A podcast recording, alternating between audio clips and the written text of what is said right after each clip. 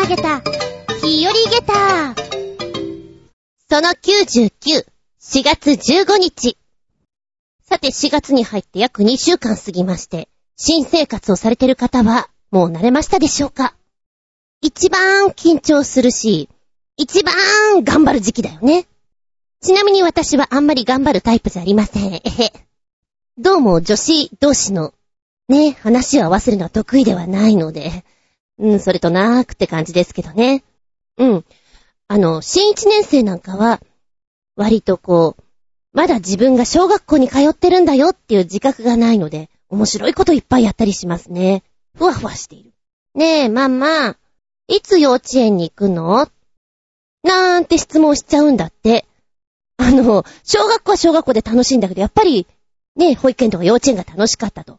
で、卒園というものを理解してないから、なんか新しいとこに毎日行くのは楽しいんだけど、いつまた戻るの？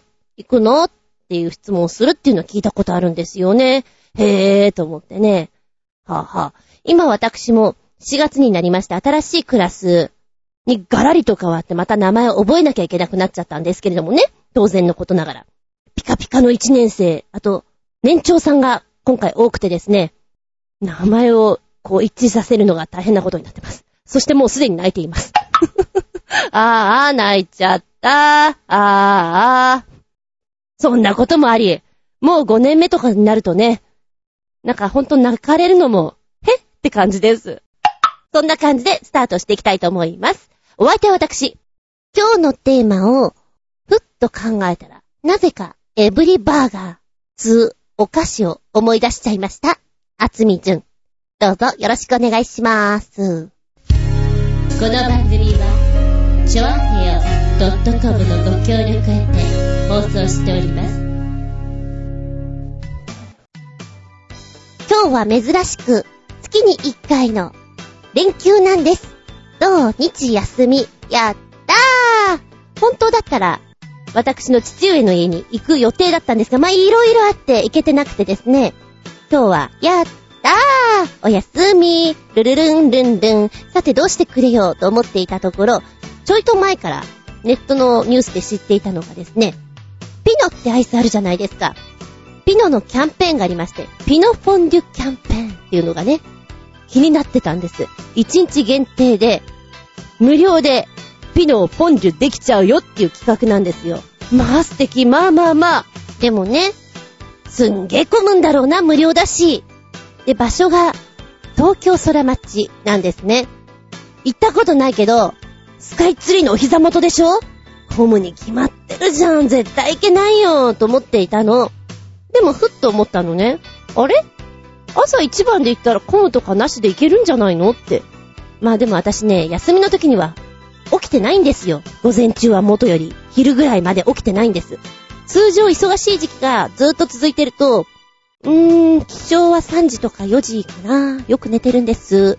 なので、起きるわけないじゃんと思っていたら、今日に限って、なんかね、9時半ぐらいに目覚めたんだよね。はっと。ね、多分にゃんこがね、外、外って言ってたのかもしれない。でも、はっと目が覚めてしまったんで、いや、これもしかしたらいけるか？なぁ、行くかと思って、スタートが11時からなんですね。今からだったらスタートに間に合うよね、と思って、ちゃちゃっと準備して出かけてったわけですよ。んで、ブイーンと飛ばして、駐輪場ちょっと迷って一周ぐるっと回ったりなんかして、着いたのが11時20分だったんですね。まあまあでも大丈夫でしょうと思って、場所が5階にあったんで5階に行きました。で、ピノピノピノって思いながら行ったらですね、まあまあ、並んでますよね。ああ、並んでんなそっか、みんなすごいなあれ？まだ並んでる？え？え、ここ回っちゃうんだ。ぐるっと。えい、帰ってきた折り返し。え？すげえ並んでない？まだ、11時20分ね、みんなね。何やってんのね？みんなはなんでそんなに早いんですか？で、最後尾のところ見たら、紙を持ってる人がいてね。ただいま、整列を中止しております。次の整列は13時から開始いたします。マジで？いや、私かなり早く出たよ。なんでこんなにいるのさ？さあ、さあ、どう、どういうことよ？ちょっともう訳がわからなくなってね。でもその時点で、うんとね、駐輪場が2時間無料だったんですよ。2時間でも済むなと思っていて、さっさと帰ろうと思っていたんです。なんだよもう。じゃあ帰ろうかなとも思ったんだけど、せっかく空町来たからじゃあチラッと見ていて、で、次13時なんでしょ？開始が。並ぶのが。じゃあ12時半ぐらいに様子見に来てそれで決めようかなと思ったんです。まあ空町ね。私の印象としては、すごくでっかいサービスエリアに来た感じ。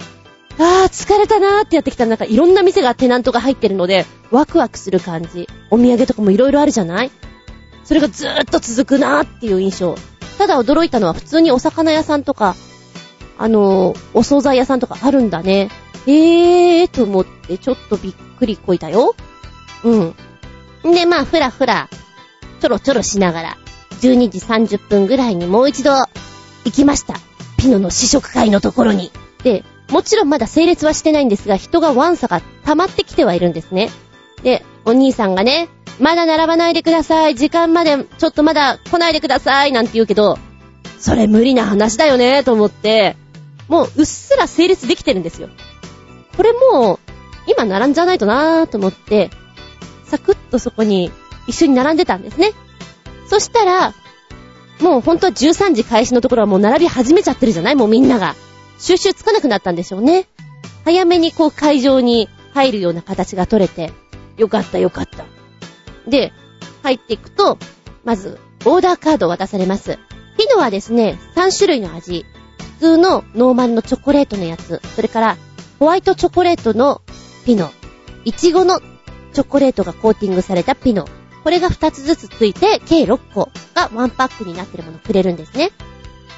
で、選ぶのはここからで、チョコレートメニューというのが6種類あります。その、ね、ピノを、まず、ジャボンと、フォンデュのようにジャボンとつけるそのソースですよ。これが6種類。さらに、トッピングメニューが6種類あります。ので、結構悩むんですよね。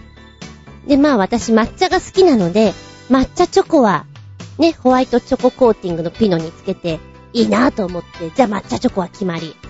うーん、あとどうしようかなまずね、いちごのピノいちごに合わせるのってホワイトとか、普通のチョコとかだと思うんですよ。カスタードとかって甘すぎちゃう。アーモンドチョコも微妙だよなぁと思ったら、あ、ホワイトチョコがいいなぁと思ったんですね。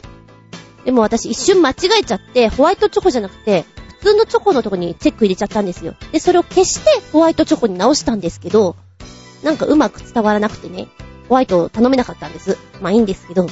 で、もう一つどうしようかな黒い子には何が合うかなぁあ、アーモンドにしよう。ぐらいな感じでね、選びまして。で、トッピングも、粉末タイプではなくて、アーモンドとか、クッキークランチとか、割と食感がしっかりしてるものを選んだんですね。異常にテンションを上げながら、だいたい皆さん家族連れか、カップルか、ですよ。一人でいる人ほとんどいないんだけど、あ、あそこの女性一人だ、仲間とか思いながら、でもいいの。これもネタになるしね。うんうんと思いながら写真撮ってこう、本ジュしながら食べますよ。で、思ってた以上にね、チョコソースがすごい大量に来るんですね。もったいないなぁと思って。で、最初の食べ方は普通にチョコをコーティングしてから、乾いてから、何かこう、上からくっつけたり、クッキークランチをつけたりって食べ方をしてたんですけど、なんだろう、これ絶対余るなと思って、こんなお上品食べちゃいけないと思って、ソースの中にもうすでにトッピングを入れて、ブツブツ状態にして、で、ピノを突っ込んで、第一コーティングできますよね。で、さらに第二コーティングを入れようと思って、変な食べ方をしても、あの、見た目的には綺麗ではないです。ただ、味的には ミックスされた感じにはなったと思います。うん、これね、すごく面白い企画なので、よそのイベントとかでもやってもいいんじゃないかなと思いますし、お金払ってでもね、やりたいなと思います。なんか、こんな些細なことだけど、めちゃくちゃ自分の中で気分盛り上げたって感じで、日曜日の午前中、いや、午後1か。午後1から私なんかハッピーだねって思いながら、いい気分になってね、帰ることができます。で、チョコレートソース、やっぱり案の定余るんですよ。もったいないみんなそう思ってますね。なので、余ったトッピングをザラザラっと入れて、食べる。甘ーい。当たり前だよ。でも、もったいない。てられないのよ。でも、飲むってわけにはいかないので、食べる。本当に甘いな。で、意外とこういう時って、抹茶チョコレートって喉にこう、ぐわーっとくる甘さなんだなと思ってね。アーモンドチョコが一番食べやすかったです。いや、そんな情報どうでもいいかもしれないんだけど、まあね、フォンデュのセットとか持ってるご家庭だったら、チョコレート溶かしてやってみるのはありだなと思いました、これは。うん。盛り上がりますよ。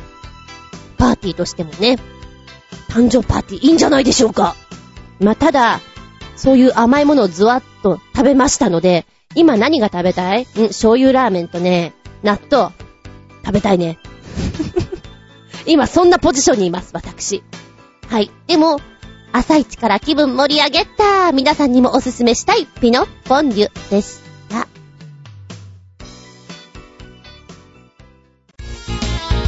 メッセージタイム。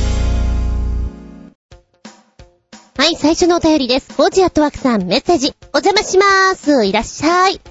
現役でバスケをしていた頃は、基礎練習って大嫌いでした。でもちょっとでも指導に関わると、その重要性がわかっちゃうんですよね。動きが身についてないし、そのせいで怪我しそうなプレーが出てしまったり、イージーなファールをしてしまったり、それで少しでも楽しくしようと、センターサークルを土俵に見立てて、ドリブルしながら背中で相手を押して押し出す。ドリブル相撲とかやらせました。ちなみに私は、周囲が羨ましがった女子の指導より、男子の指導の方が好きでした。いや、実際やってると噂話は好きだし、すぐにエコひいきだとか言うし、なんで彼女いないんですか？とか余計なこと聞くし、男子と違って体力が残ってるくせに、もうできませんとか言うし、あ、いや、倒れるまでやれと言うと、本当に倒れるまでやっちゃう男子も怖いんですけれど、あー、でも、夏場の体育館はもういいです。そういえば昔、熊本インターハイの初戦で、試合中のコートで気絶した選手がいたなぁ。8強くらいになると、クーラーのある体育館なんですが、1から3回戦くらいは、公立高校の体育館が会場だったりしますからね。では、そうか今何に驚いたかっていうと、強い学校はクーラーがある体育館で練習できるんだすっごいなぁ。それはそういうとこでやると、え、ここお前んとこクーラーないのかよ、ププって感じになるのかな？そうだね。女子部員のがめんどくさいんじゃないかなって気がする。きっと、真面目で可愛らしいのは男子部員だと思います。おませなんだよね、きっとね。ドリブル相撲楽しそう。盛り上がるんでしょうね。こんな時ばっかり生き生きしやがってなんだその目のキラキラはって。そのぐらい言っちゃいますか？そうだね。なんか男子って、本当に、がむしゃらにやりそうだもんね。私もね、見ていて、あ、この子真面目にやる子だなっていう子には、頑張んなくていいよって言います。で、楽しみな？もう家で全然やんなくていいから。そっちで言いますね。なんか心配だもんやりすぎちゃって そういう子にもちょっとしたゲームをやらせるといいのかもしれないね。あありがとうございます。そう、おととい？聞いたらね、うちの甥っ子は中学校に入ってバスケをやるようになったんだって。へぇ、バスケするようなキャラに見えないけどって思いながら、今、黒子のバスケで、ちょっとバスケブ、ブームらしい。ああ、そういうのあるよなスラムダンクの時もすごかったらしいからね。漫画の影響強しですよ。そんな甥っ子にももう2、3年会ってない気がします。でっかくなったんだろうな。いや、バスケやるから、でっかくなってもう追い越されてるぐらいなんだろうな。悔しい。はーい、続いてのメッセージは、新鮮なチョコヨッピーくん。お住まい、エリア変わりましたね。エリアは、南太平洋に浮かぶ無人島風偽装秘密基地。なんかすごそうだね。あの、地下にいろんなものありそうだね。うん。ずんこのあっぱこ野郎め、こんちきんねるねる。あれ？今回はゆっくりお休みしないのかい？また休んでくれたら、いたじらに貴様の悪意に満ちたサボタージュぶりを投稿して、洋一郎と同様に極悪に扱いして、ねちねちと罵ってやるのにな残念残念。ちということで、やる気もないが、貴様を忙しくさせるためにネタを書いてやるぞ、ぺまずはもう売られてるのかわからないが、ものすごくヘンテコリンな靴が公表されたよ。そして、実際に履いてる写真があったので、こちらもどうぞ。履き心地はいいのかな？多分悪そうだな、かっこ笑い。ずんこも履いてみたいかい？それではごきげんよう。ブルルルルルルーン。えーっと、まずポチッと押すとですね、なんかバネみたいなのがビヨヨンと出てくんです。これは、これはなんかすごいな。このユニークな形、シューズなんですけども、シューズっていうのかな？ヒールっつうのかな？モヒートという名前なんですね。えー、ジュリアン・ヘイクスさん、イギリスのシューズブランドの方なんですけども、イギリスの建築家であります。橋などの構造物の設計などを手掛けている方なんですけれども、この方が手掛けたブランドでして、非常に、非常にこう、靴パンプスヒールっていう概念にとらわれない独創的な靴を生み出していらっしゃいます。今回のイメージはですね、ソールのない独創的で革新的なシューズ開発。ライムピールをイメージしたそのシューズはモヒート。あ、だからモヒートなんだ。えー、カクテル浮かんじゃうよね。でね、もう一つの方の実際履いてる方、ポチッと押したらですね、スタッフブログと出てきまして、これ、阪急梅田のスタッフブログなんですよ。で、2014年3月4日だから、この間ですよね。ちょい前です。に、売ってるあ、売ってたんだへーと思って。期間限定で売ってたみたいです。今だから売ってるかわかんないんだけど、市場に出てるんだねで、履かないでね、そのまんまがポトンと置いてあると、いや、そういう履き物には見えないんですけど、履いてるところを見るとそんなに違和感はないかな。表柄があったりするんだけど、あんまり柄がない方が、ちょっとメタリックな方が面白いかな。何かの機械みたいでさ。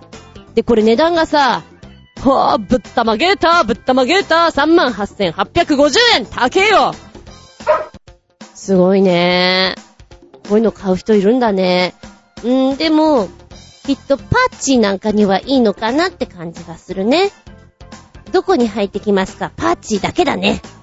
あとは、あ、でもこのヒョウ柄とかだったらそんなに変じゃないかな。うん。見た目はね、とっても履きにくそうなのよ。でも、想像以上のフィット感、リボン状のデザインに包まれるような安定感、そして、中の方、中敷きもクッション性があって履きやすくなってるそうなの。脱ぎやすくはないのかなで、割とヒールが高いから前にずり落ちちゃって、んなんかこの甲のあたりが痛いのよねってならないのかしらね。はい。そう思いながらも、うん、悪くはないのかなただちょっとこの値段の履物を買うって結構勇気いるな。まあお金持ちは別ですけどね。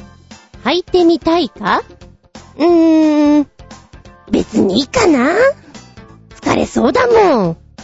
ネットで安い1980円ぐらいのでいいや、私は。あつみさん、今日これ衣装です。って言われて、この靴が置いてあったらちょっとブルーになるかも。歩きづらそう。おー、モヒートよ。そのインパクトのあるデザインに、たまげった。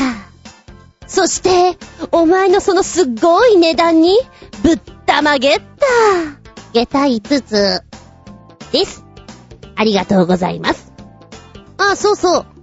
私、以前より、普通のキャラよりも、汚れの方が面白いなと思ってる人間なので、どうぞ、お好きに言っちゃってください。そして一人歩きする厚み、どうですかね。食い違うことこの上なし。まあでも、後で、蓋を開いて、ああ、そうなってたのってちょっと面白いよね。うん。ありがとうございます。びっくりたまげた、ぶったまげた話。父ちゃんのマッキー。週末に、1ヶ月に1回あるかないかの連休なので、親父殿の家に行こうと思いました。で、事前にね、何か欲しいものはある？買ってくるものは？っていうことも含めて連絡することにしてるんです。もう恒例ですから何かあったらなと思って、いつもドキドキしながら電話するんですけども、今回はぶったまげた。えー、そもそもうちの親はですね、もう収入がないんですね。たまーにダンスをしてているぐらいで、本当にたまーになんですよ。あとはもう年金生活なんです。で、まあいろいろあって、収入がなくて、貯金もなくてっていう生活なんですけれども、まあそこそこ生活はしてましたよ。で、今回電話したら、明日行くからね、なんか必要なものはって言ったら、うーん、今な、ろうそくで生活してるんだ。え？なんでかな？いやー、15日ぐらい前だったかな電気止められちゃって、え？な、なんでかな？電気代払ってなくて、おーい、来た来た。待って、ご、ご飯はどうしてたんですか？ご飯は大丈夫。ガスだから。んお風呂は？うーん、お風呂はな。うん。止まっちゃう感じでね。えー、もうどうよと思って。で、私は1月にお正月の時にね、様子を見るために帰りました。2泊ぐらいしてきたんですけど、その後、雪が降ったりとか、悪天候だったりとか、タイミング悪くて行けなかったんですよ。だまあ、今回行けるわと思って天気もいいし、と思っていたら、電気止められてる。え、ちょっと待って。電気止められてる中私行ってもしょうがないよね。何しに行くのかな？真っ暗ですね。そう、私もそれ体験しちゃうのかなとか思いながらおかしくなってきちゃって。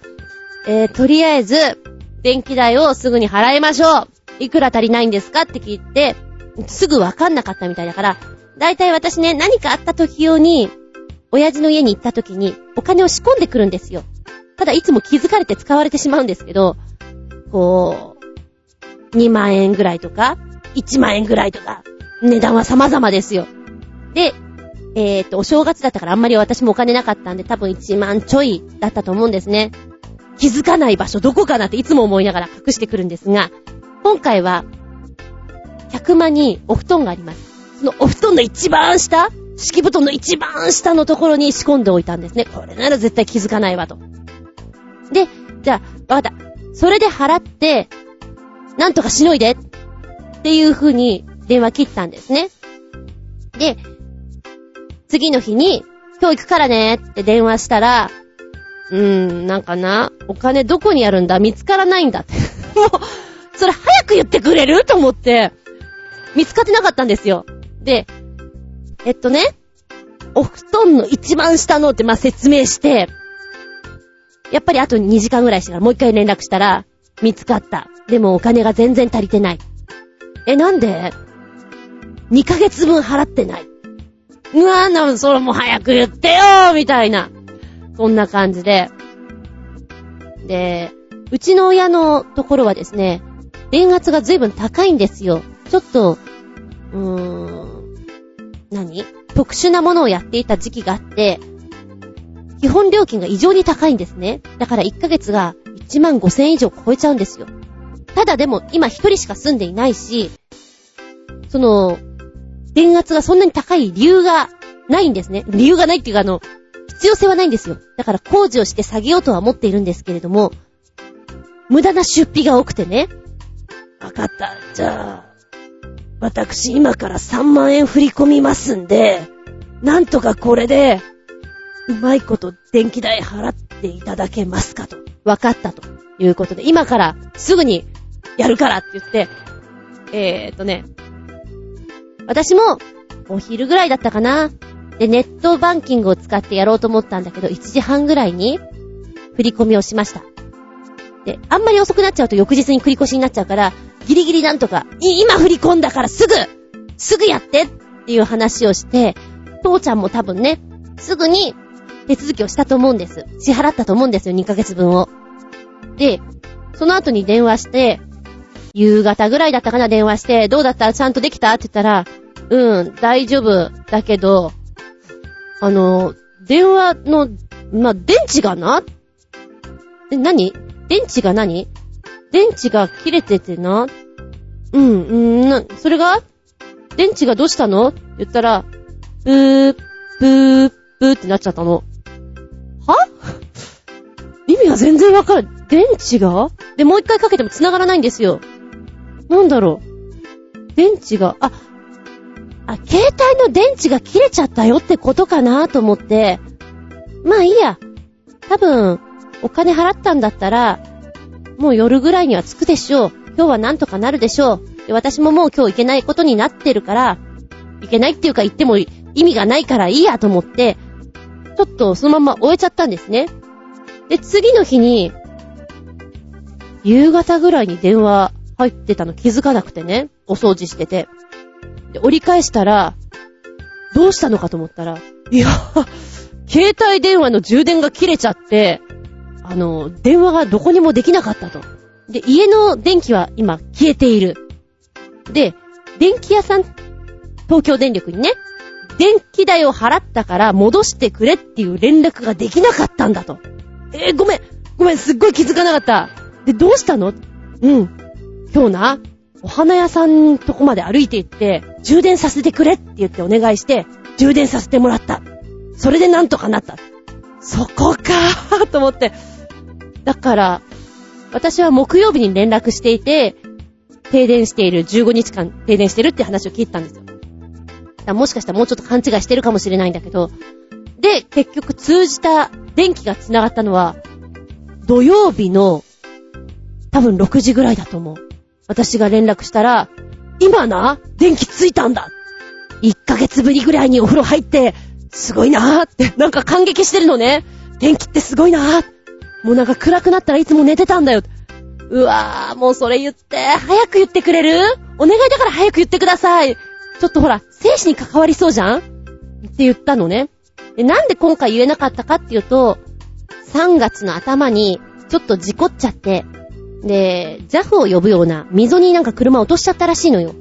で、私はもちろんいなかったので、えっ、ー、と、知り合いの方がね、全部手続きしてくれて、建て替えてくれたっていうのがあったんですよ。私も痛かったよ、その建て替え分を払ったの。はぁ、痛い出費だとか思いながら払いましたよ。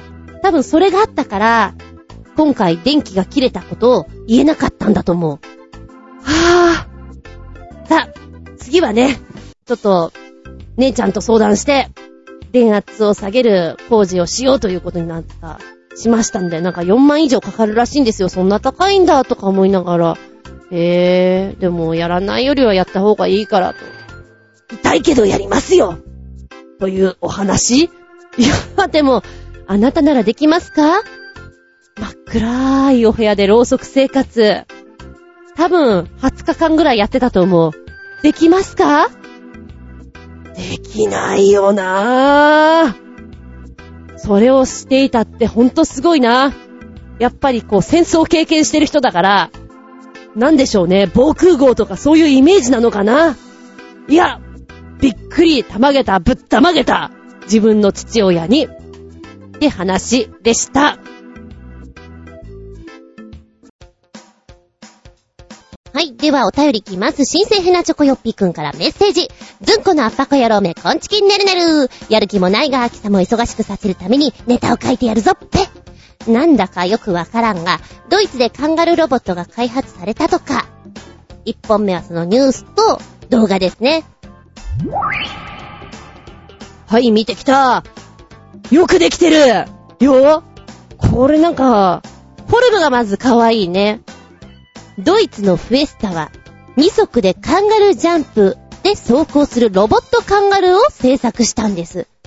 フォルムが本当にカンガルーなんだけど、サイズとしてはワラビーちゃんの方かな。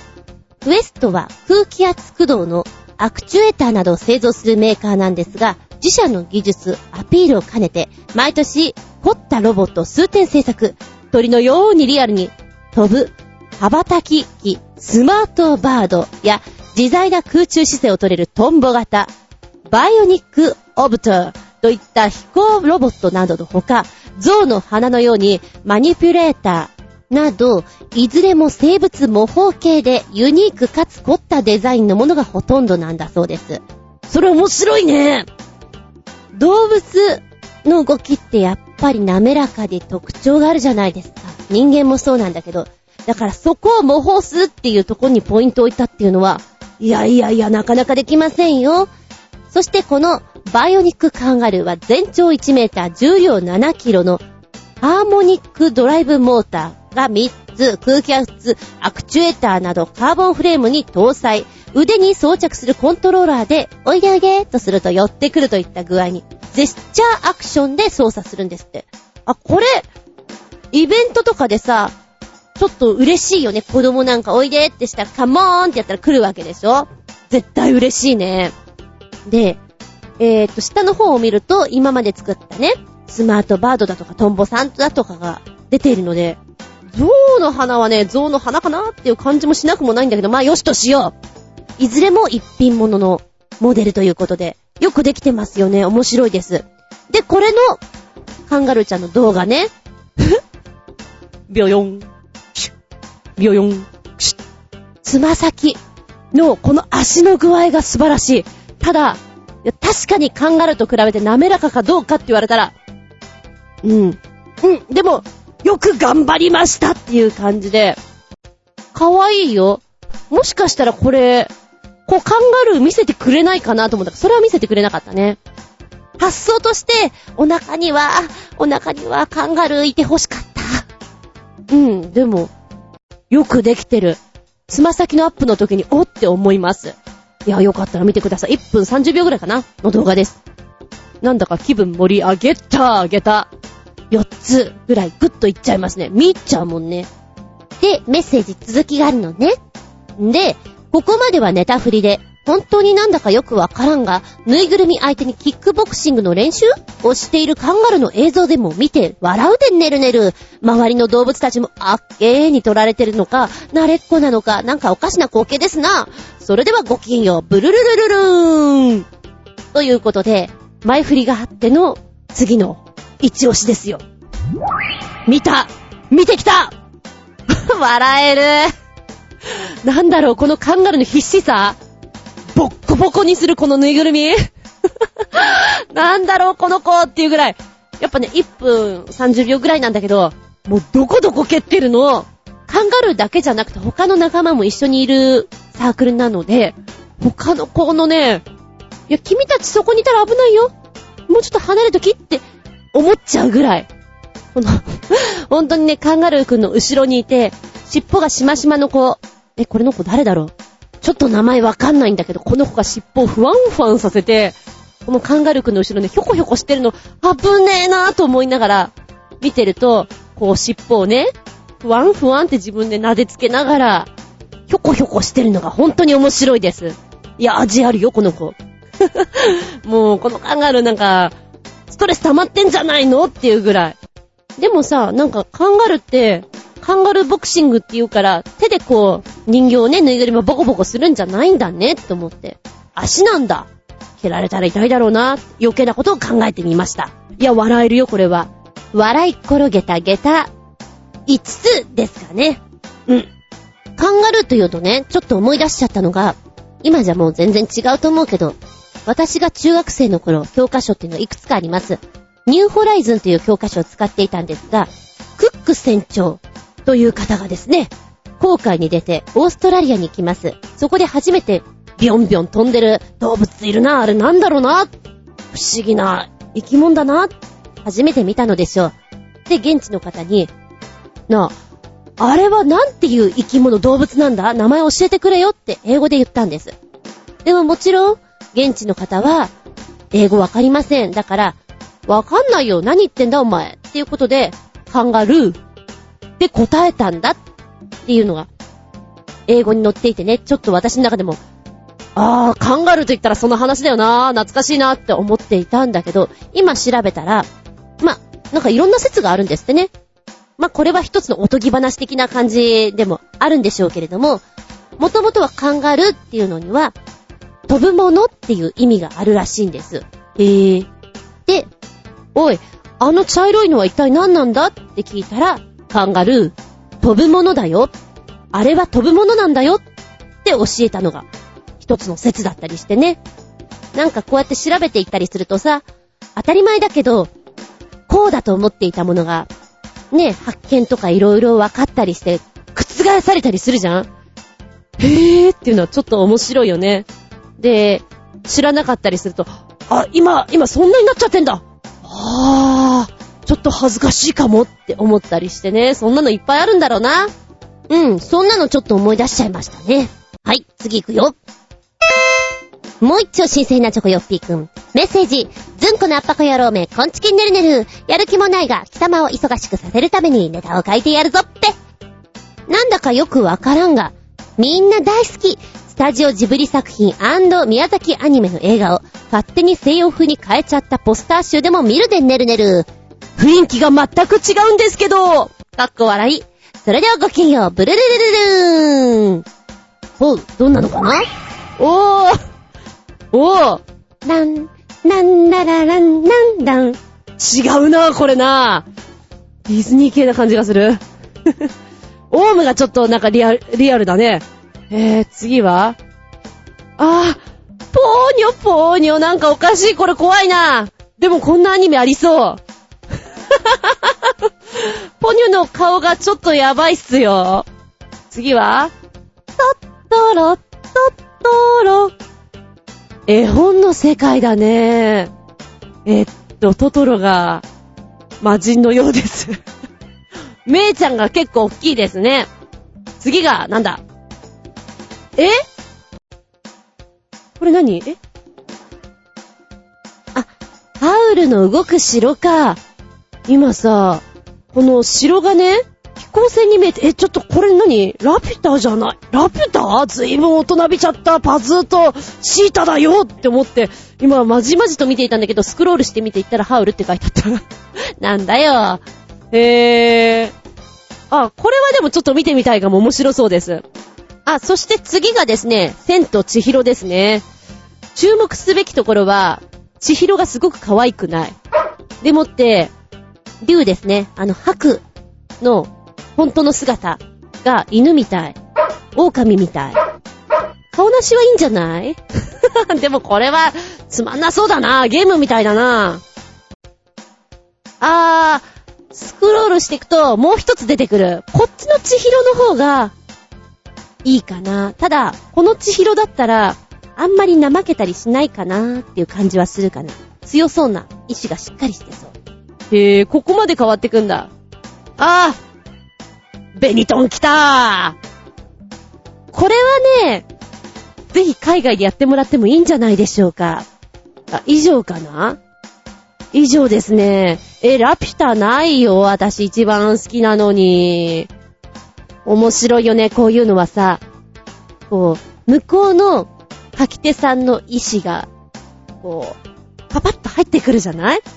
こんなのかなみたいなのが、それが伝わってくると、いやー、ちょっと近くて面白いんですけど、ある意味これでも見たいですっていう、字幕でいいから見たいですって思っています。一番見たかったのどれかな？多分しっくりくるのは、ベニトンだと思います。紅の豚。で、ファンタジー路線まっしぐらが、ハウルじゃない？ナウシカは、ちょっと怖くなりそうだななんかアメリカとかではナウシカってね、戦う戦士っていう印象で売られてるみたいだから、そうかー、みたいな。ちょ、そう、そこだけじゃないけどなっていうのがあるけれども、まあよしとしよう。うん。面白いです、これ。あー、気分盛り上げた続いては、あ、新潟県のグリグリヨッピーくんだ。メッセージ。ずんこのアッパコ野郎め、ポンチキー、ネギネギ さて、ネタもないが、猫にトイレットペーパーを渡すと、じゃれたり、いじらずにはいられないらしいが、ではトイレットペーパーを大型の猫類に渡すとどうなるのかをやってみた的な動画です。結果は、修正なのかでかいのもちっこいのもあんまり変わんない対応でした。かっこ笑い。それではごきげんよう。ゼラララララララ。はい、見てきた。えー、2分ちょいの動画になってますけれども、うちはね、3にゃんともトイレットペーパーで遊ぶっていうことはないんですよ。だから別に、こう、トイレのドアが開いていても置いたをすることはない。あ、あの、水が流れるのは楽しいです。だから蓋を閉めなきゃいけません。で、それはもちろんなんだけども、トイレットペーパーガシャガシャっていうのはないな。だからこういうの見るとね、楽しそうだなって思います。へえ。あのビリビリ感とクルクル感はたまりませんよね。で、ビッグキャットになればなるほど、ヒートアップしていく顔がすごくワクワクしてて、いいね。普段あんなおもちゃないじゃん？いや、飼育員さん片付けの大変だなとか思いながら、こう、加えて持ってっちゃうことがいたりしてさ、これは楽しい遊び見つけちゃったよねっていうのは、見てて、よかったです。やっぱり基本は、うん。同じなんだね、きっと。大きい猫と思えばいいんだよねっていう感じがするよね。前にもほら、猫じゃらし的なものでじゃれるかどうかっていうのもあったじゃない？ああいうのも。大きいだけなんだよ、僕たちは。あとは一緒なんだよ。また旅とかも一緒なのかななんて思っちゃうね。大きな段ボールの箱を作って置いてみたら、やっぱりその中に入ったりするのかな？袋とかさ、ゴミ袋とか置いといたらなんかカサカサカサって入ってっちゃったりするのかしら。その辺もちょっと見てみたいですね。もしあったらば。はい、ありがとうございます。そうね。ビッグキャットを枕にお昼寝してみたいな。草原で。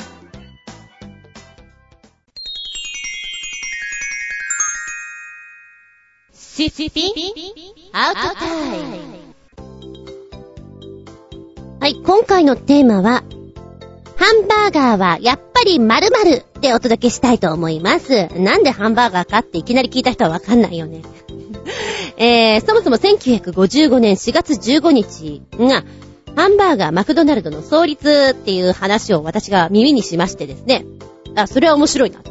でも、マクドナルドの話をするのは何かなと思って、じゃあ、ハンバーガーは、〇〇？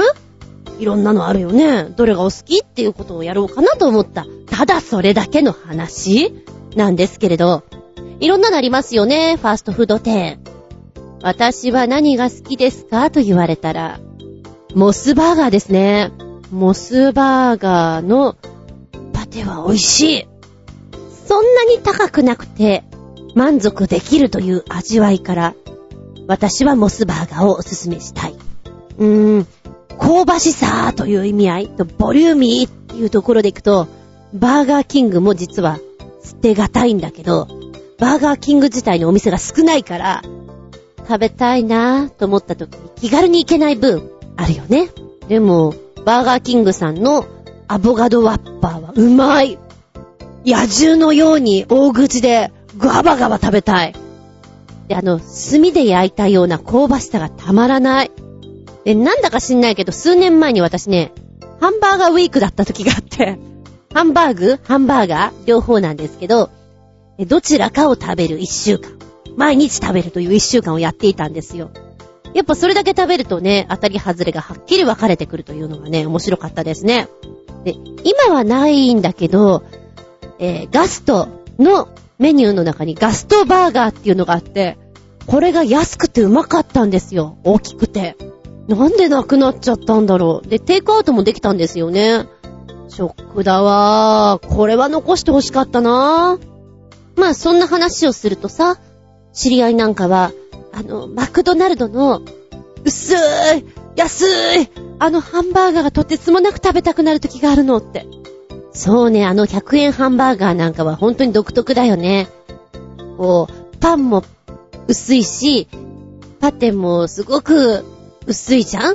すごく質素な感じがすんだけど、あれが無償に食べたくなる時があるんだろうなーって。うん、なんだか、無償に食べたくなるといえば、コンビニとかで売ってる100円ぐらいのハンバーガーあるじゃない？ちょっとレンジで温めてね、みたいなことが書いてあるやつ。あれが、そんなに美味しいわけじゃないんだけど、急に食べたくなるときはある。で、食べると、うん、なんか、想像内の味だなっていうハンバーガーなんだよね。まあいいんだけどね。じゃあここでメッセージいこうかな、コージャットワークさん。ハンバーガーはやっぱり〇〇。お邪魔します。いらっしゃい。ファーストフードのバーガーショップで食べるなら、フレッシュネスバーガーのアボガドバーガーですね。以前は近所に店があったのですが、今はかなり遠くなってしまってあんまり行かなくなってしまいましたが、私的にはここのハンバーガーが一番です。ハンバーグって自分で作るとパンじゃなくてご飯炊いちゃうからなかなか自宅ハンバーガーはできません。ああ、でも、サービスエリアとか小さな映画館とかで今でもたまに見かける自販機のハンバーガー。あのしょぼい味もなぜか嫌いじゃないんです。なんでだろう？では、しょぼい味。いい例えですね。そうですね。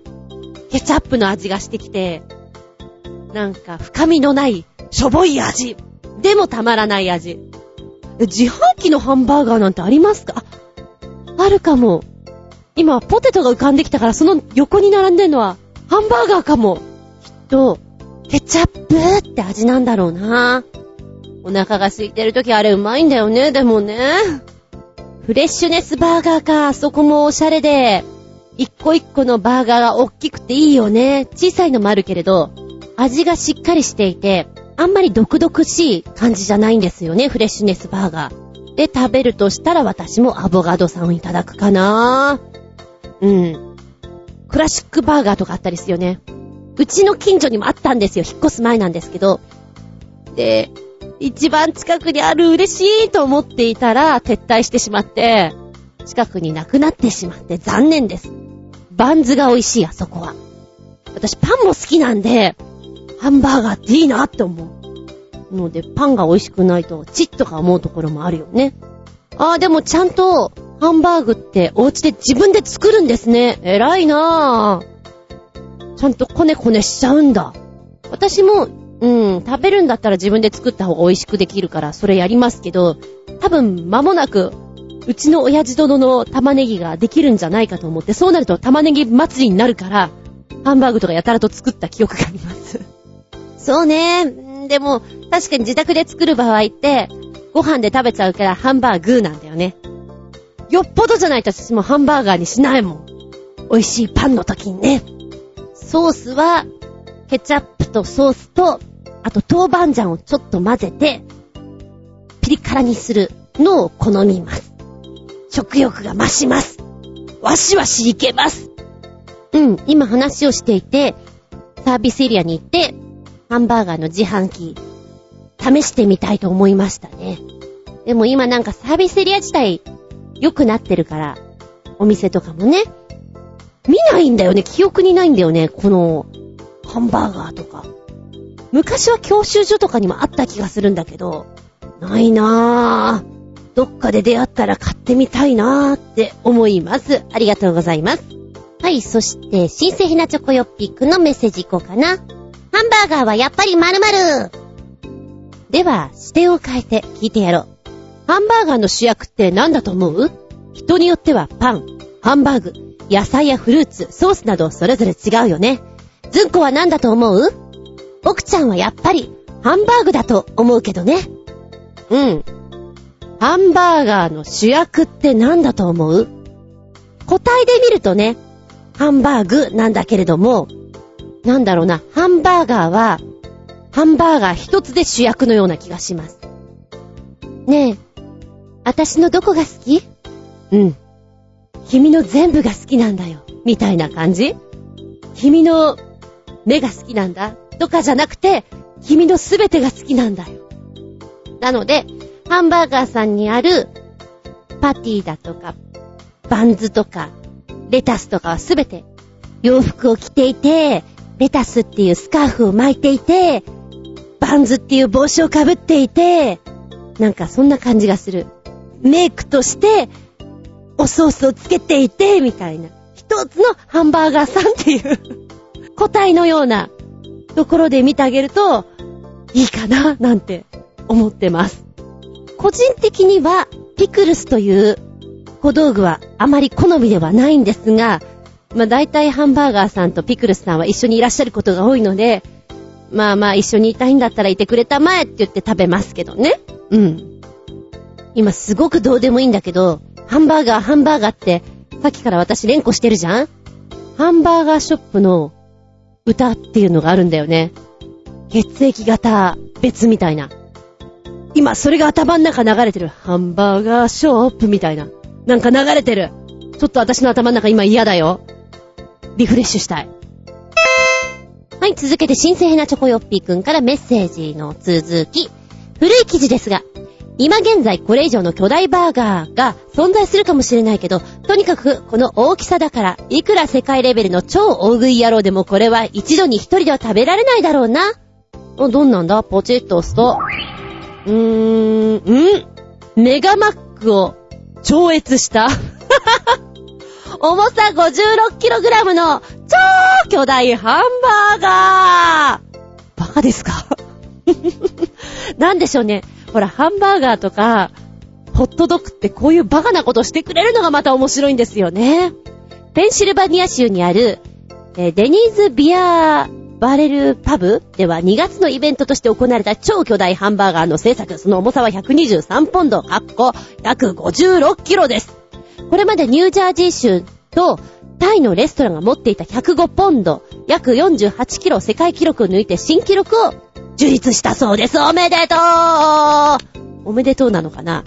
このハンバーガーのお値段は379ドル !3 日前に予約が必要意外といいお値段しますね。パーティーとかにこれ頼んで、みんなでシェアして食べるのがいいかもしれない。でも、絵から見ると、お肉がね、塊でドーンと来てるから、この肉をなんとかして食べないといけないんだろうね。大食いの人ってやっぱり食べれないのかな？なんかさ、食べそうな気もするけど、やっぱりこれは無理なのかな？ちょっとやってみてほしいですね。企画として。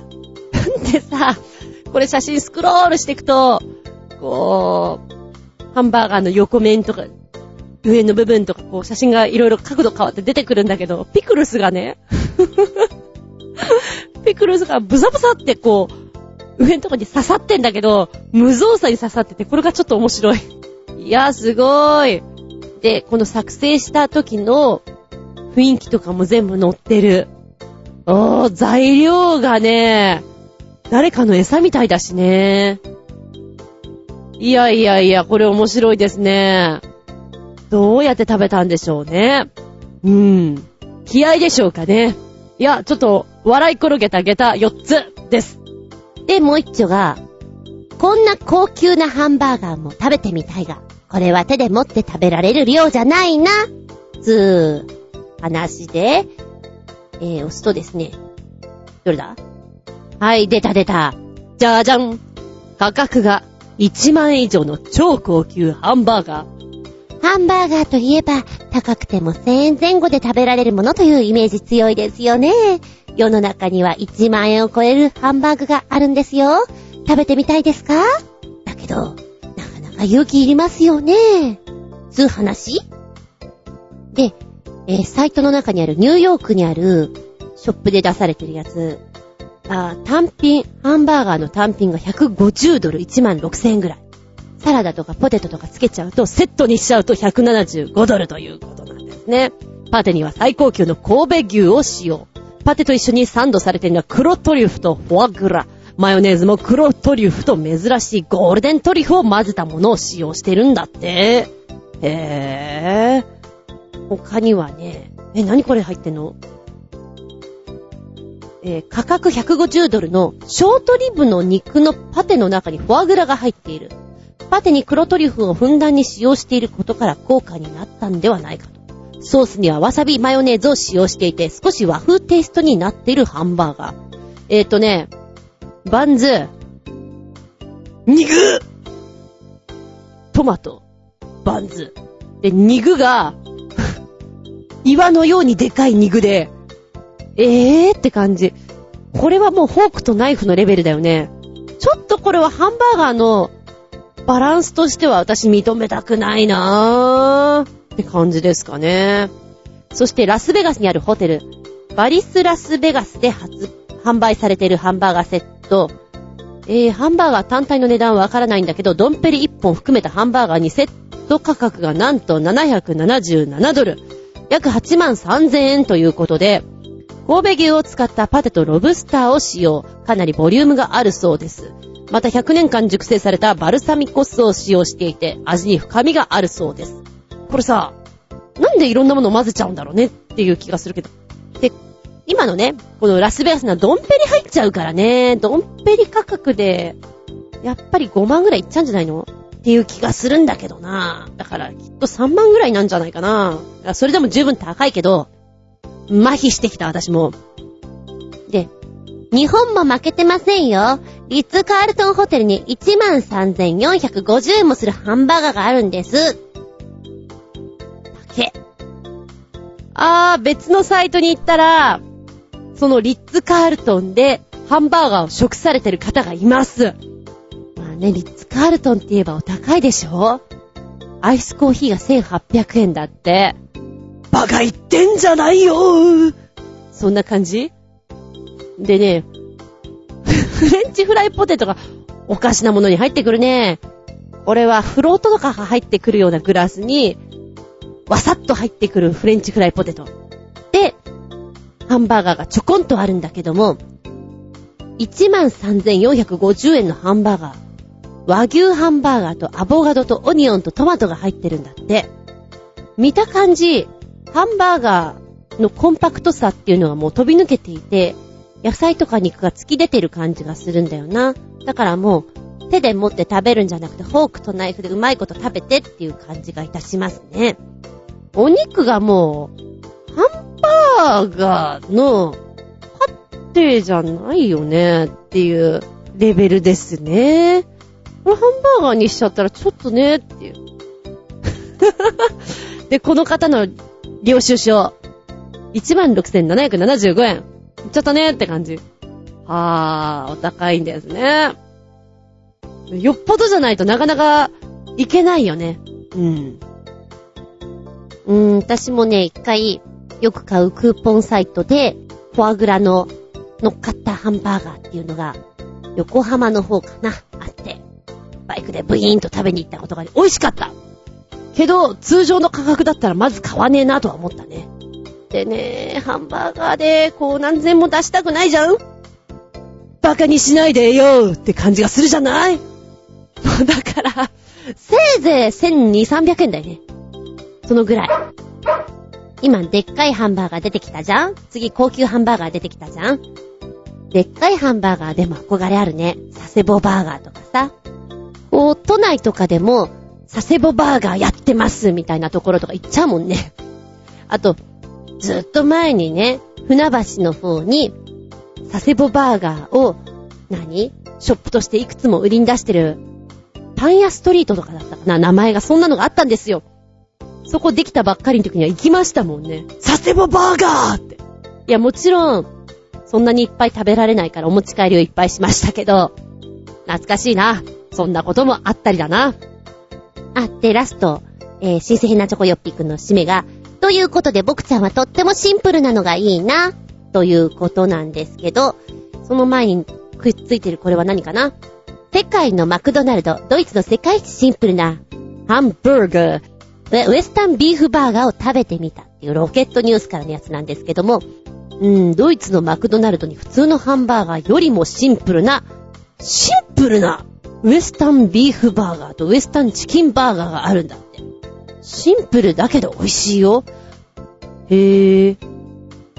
これね、下まで写真下ろしていくと、シンプルなのがよくわかる。通常ハンバーガーって、薄いやつでもね、バンズの間にケチャップあって、パティがあって、レタスが1枚、ピクルスがあって、もう一回バンズみたいな、そのぐらいはあると思うんだけど、これはね、バンズ、玉ねぎの薄いのが2、3枚、薄いお肉とソース、ンズ。え、これだけ？レタスとかないんだ、ピクルスとかないんだっていうのがちょっとびっくりしちゃう。で、シンプルなんだけど、あのー、ソースがね、すごくスモーキーな香りが漂ってくる、いいお味なんですって。へぇ。ソースがとにかく美味しいらしい。で、このパティに、旨味が凝縮してるみたいな感じで、シンプルだけどすごく美味しいっていうことらしいよ。食べてみたいね。ここまでベタ褒めだと、本当に食べてみたくなります。はい。ありがとうございます。でもって、もう一丁来てます。んと、住んでる地域が、絶海の竜宮城別館になっている新鮮なチョコヨッピーくん。えー、ハンバーガーはやっぱり〇〇。そういえば、思い出したぞ、こんなピーみたいなハンバーガーが発売されたこと。ああ、バカバカしい。ペッと二つ目。そういえば思い出したぞ、こんなピーみたいな曲があったこと。ペッ三つ目。そういえば思い出したぞ、こんなピーみたいな戦争映画があったことを、ペッハンバーガーヒル。こんなの見たって面白くねえぞ。ホラーとはまた違った気持ち悪さ不愉快さ。よってリンクは貼り付けないよ。ペペペのペー。という三つですけど、まずはポチッと一つ目を押すとですね、これは、あ、昨年の今頃の話ですね。バーガーキングのアニメ鑑賞専用バーガー。がいろんな意味で薄すぎて笑ったというものなんですけども、ロケットニュースさんから、このハンバーガーを食べるポイントとして、アニメを見るときに食べてねっていうことで作られているんですって。正式名称は、アニメ鑑賞専用バーガー、塩ワッパーだそうで、まあ、ファーストフード店では初の試みに至っているんではないかということなんです。ポイントとしてはとにかくでかい。でかいでかいでかいぞ何せアニメを見つつですから、すぐ食べ終わったらつまんないでしょだからたっぷりどうぞ。ポイント二つ目。とにかく具がシンプル。先ほど申しましたシンプルなバーガー。こちらもそうなんです。パティしか入ってないんだって。アニメ見てるでしょ？夢中になってるとさ、ケチャップだ、ソースだ、レタスだ、ポロポロポロポロ落としちゃうじゃない？だから、アニメ鑑賞用には、潔くパンと肉のみでいこうじゃないか、というシンプルバーガーとなってるんです。えー、そう、そうですか。で、でかいでしょ？口寂しくならないようにしてるんですよ。手が汚れないですよ。っていうポイントをね、押さえたらしいんですけども、どう、どうかな？うーん、どうかな？だからちょっと鼻で笑ってしまうところがありますけども、まあバーガーキングさんですからね、味は悪くないと思います。ポイントをそこに置いたところがまた不思議なね、別に映画用でもいいんじゃないかなっていう気はしますけども、でも、何にも具が、おやっちゃいが何にもないバーガーってなんでこんなにつまんないんだろう。ソースも入ってないのよ。まあ味がね、多分パティについてんだろうけど、なんだかつまんないなっていう感じがしますね。しかも薄いのね。これを食べるんだったら、多分バーガーキングさんだからいいお値段すると思うんですけど、コンビニのパンを食べた方がいいんじゃないかなっていう気がしなくもないです、私的に。はい。そして二つ目。えー、と、こちらは曲なんですけども、ハンバーガーソングという曲になってます。よく知ってますね、こんな曲があるの。初めて知りましたけれども、えー、曲は4分45秒。一応ね、今、YouTube の方の聞くと、そんな感じなんですが、なんでしょうかね。英語が多いんですよ。英語歌詞が。なので、日本語で歌ってる感じが本当にしなくて、何言ってるのかちょっといまいちよくわからないけど、まあノリはいいなっていうとこでしょうか。なので、どこぞのハンバーガーショップのテーマソングに使ってそうな感じがします。んで、言ってる内容はね、このハンバーガー、こいつにはフォークもナイフも逃げ出すんだぜ覚悟を決めて食いつきなみたいな、そんなこと言ってますけども、カロリーなんて、辞書にはないぜ今夜はそんなこと気にしないで、行儀もマナーも関係ないぜさあ食いつきなっていう、ちょっとわんぱくな歌になってるんでしょうね。うん、やっぱね、ずっとさっきから聞いてんだけど、英語の曲に聞こえちゃうね。ちょっとメッセージ性として、日本人としては弱いなとは思っちゃうね。まあ、ノリはいいので楽しく言ってくれたまえってとこでしょうか。えっとね、歌ってるのが、スリーピーヘッド・ジェイミーという方々ですね。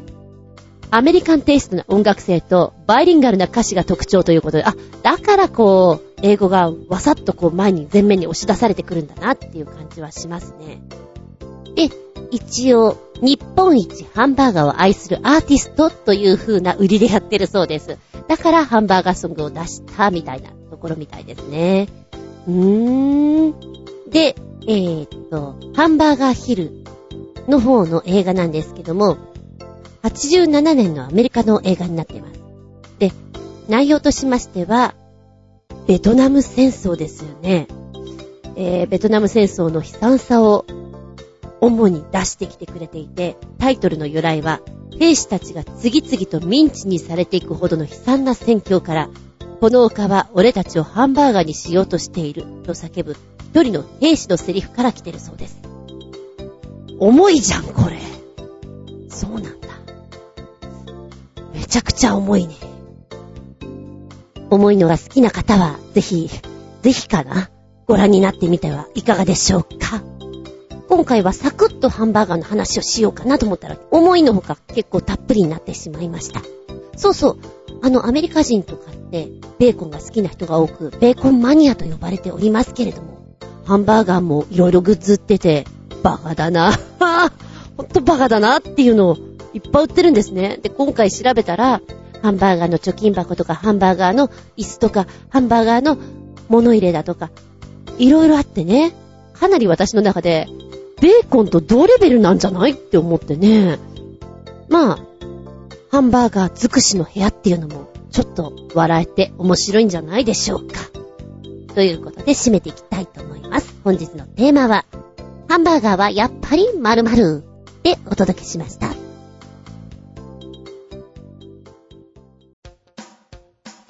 はい、お便りいきます。ゴジャットワクさん。意味がわからないスパムメール。お邪魔します。いらっしゃい。新年度になってスパムメールが増えていますね。ほとんどは何も面白くない内容ですが、最近増えてるのが、お母さんですというタイトルのもの。お母さんと名乗る人物が誰だか知らない高文くんへ、お父さんが事故で入院したとか、パートを始めたとか、佐々木くんが来月結婚するとかという内容メールでして、多分、間違いですよという返信を狙っているのだと思います。しかし、いろんなメールアドレスから同じ内容が複数届いてしまうのは説得力ゼロ。いまいち工夫が足りませんね。スパムメールって基本的には振り分けて捨てるだけのものなので、もうちょっと受信して楽しめる内容できないものでしょうか。では、コージー at work。おかしいそれは斬新。お母さんですか。へー。そうだね、なんか時期的に来るものありますよね。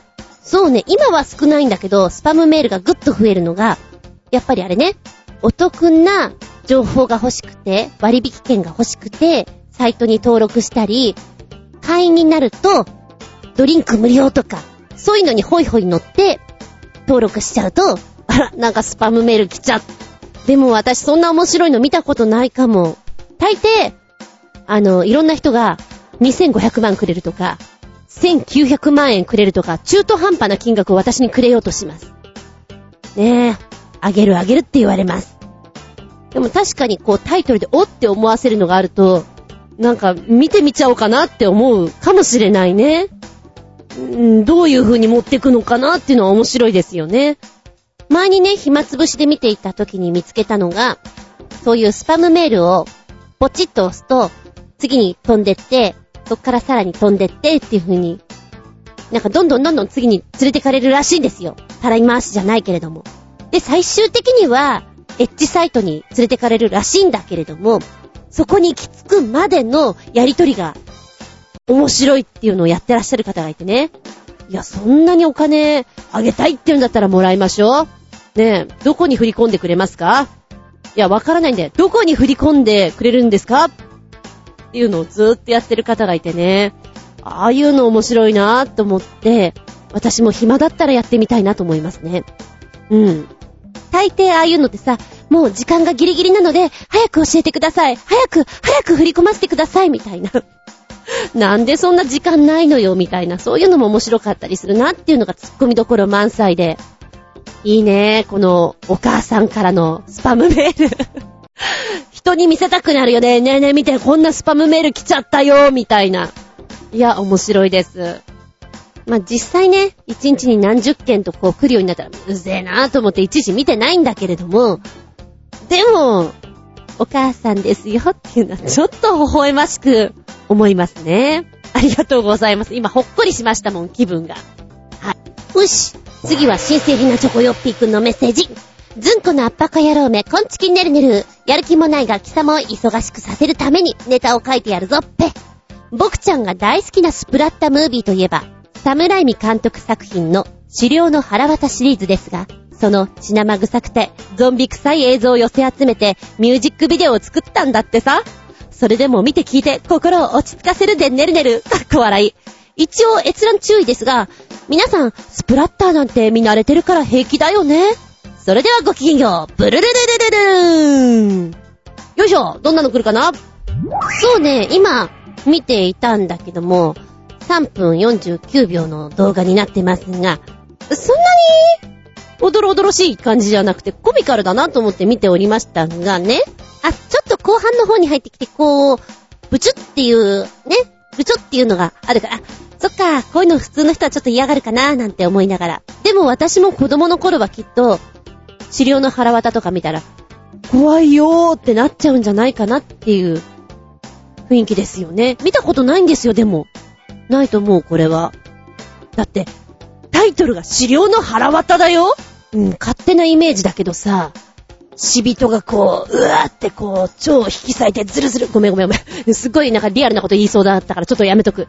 な、まあ、でも、資料の腹渡と来るぐらいだから、それは何でしょう。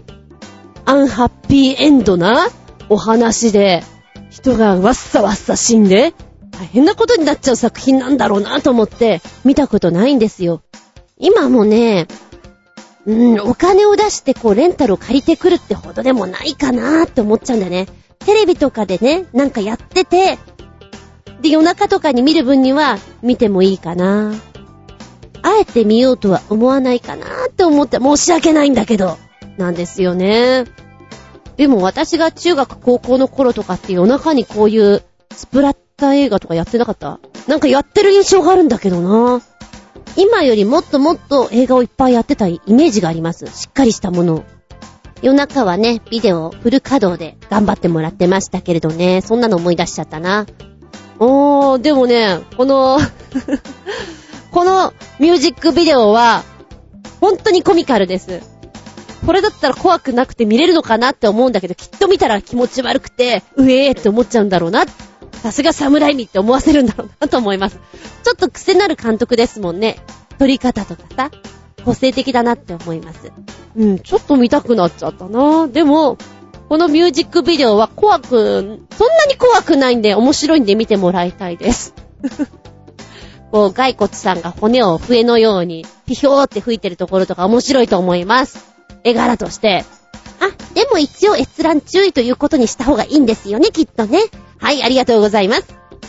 あ心落ち着いちゃったな。ちなみに、新生ヘナチョコヨッピークが一押しだと思うスプラッタって何なんですか？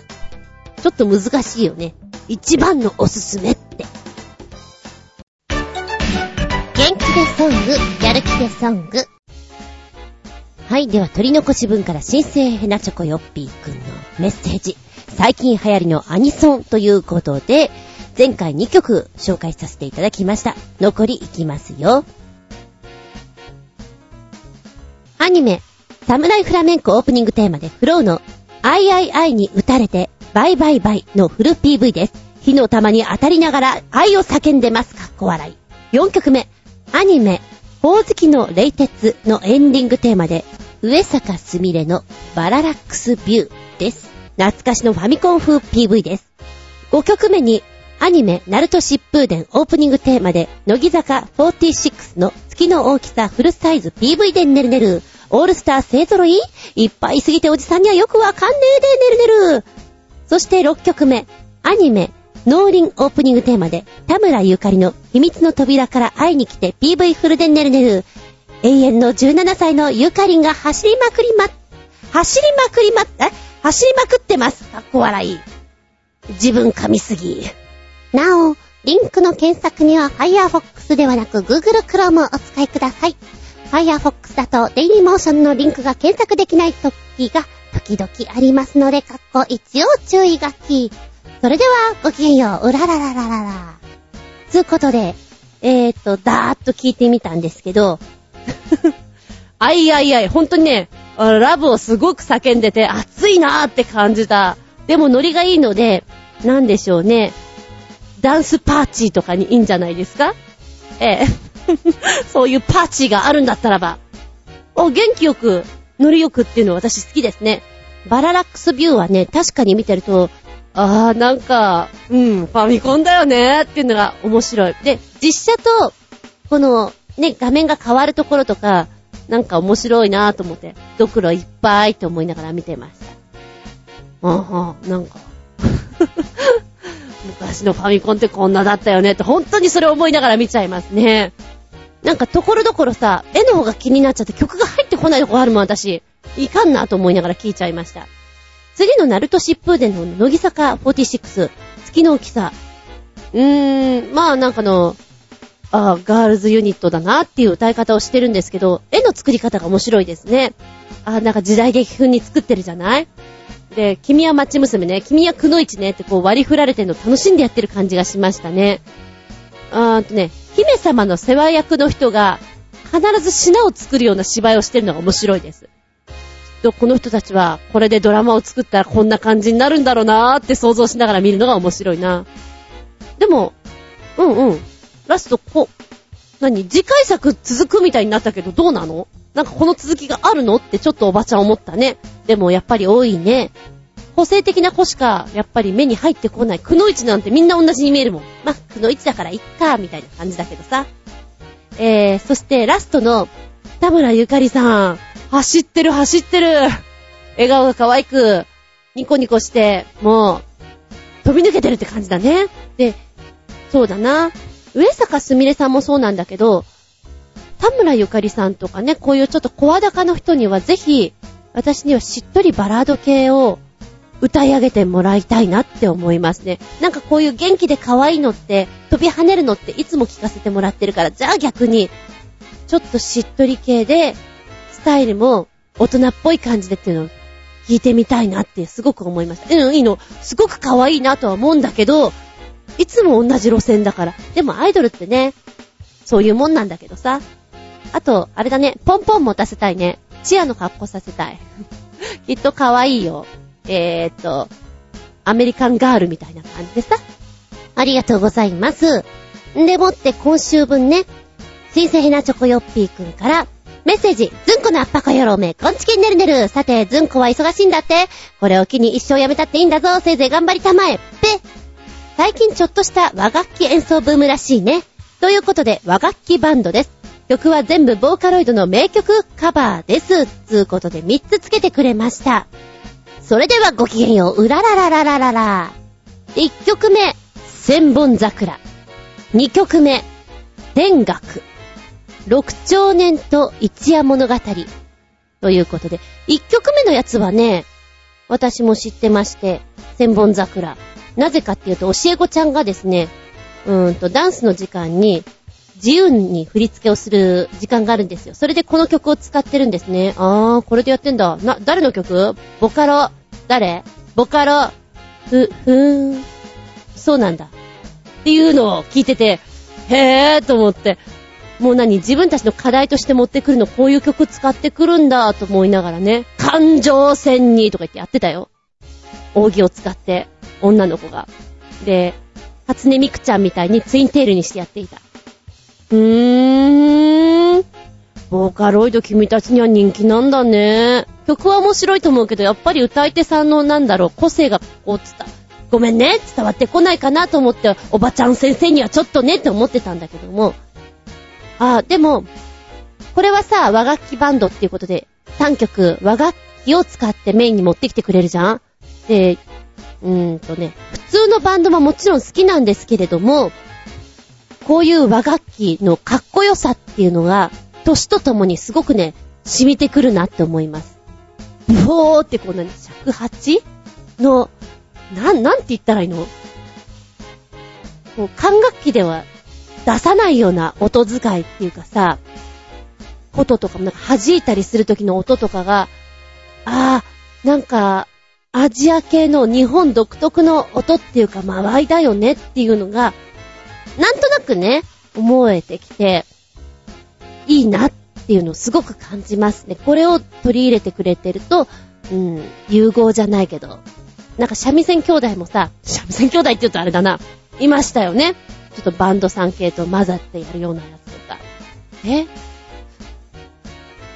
うんと、私が商業舞台やり始めた時に、えーと、小ぶ茶バンド、ね、中本浩二さんと加藤茶さんと、あとは高木ブーさんと、の小ぶ茶バンドの方で、えー、ちょろっと出てきていて、えー、あれ、三味線だったのかな？ベンベンベンベンってやりながら、面白いリズムを刻んでいて、じゃあこのまんまアメリカンのカントリー系とセッションしたら面白いんじゃないかっていうんで、そっち系と合わせをした方がいるんですよ。ごめんなさい、今名前が全く思い出せないんですけど、ああいうのとかって、日本の味をそのまま伝える感じで、融合してるからすごくいいなって思うんですよね。で、今回のもそうですね。まあ、知ってたのは千本桜だけなんですけども、この3曲目とかね、出だしかっこいいなって思いますよ。このバンドさんたちさ、海外で受けるなと思った。なんかまんま忍者みたいじゃん。くのいちみたいじゃん。で、このボーカルの女の人は、歌い方が拳回ってて演歌調。でもすごく可愛いしね。スタイルもいいし。いやいや、海外行きなよ。人気出ると思う、これ。すっごく。で、あの、これおことかな？おことを弾いてる方の手先が映っていて、あ、きっと綺麗なお姉さんなんだなと思ったら、あの、かっこいいお兄さんで あれちょっと夢が壊されたって感じで、そういうのもなんか想像してるのが面白かったです。いや、なんかビジュアル的にも音楽的にもいいなと思った和楽器バンド。うん。なんか、大和魂うずいちゃうぜって感じがいたしましたよ。ということで、うわ、すっげー喋ってるよ。えー、元気でソング、やる気でソング、あなたも聞いてみたらどうかな？ありがとうございます。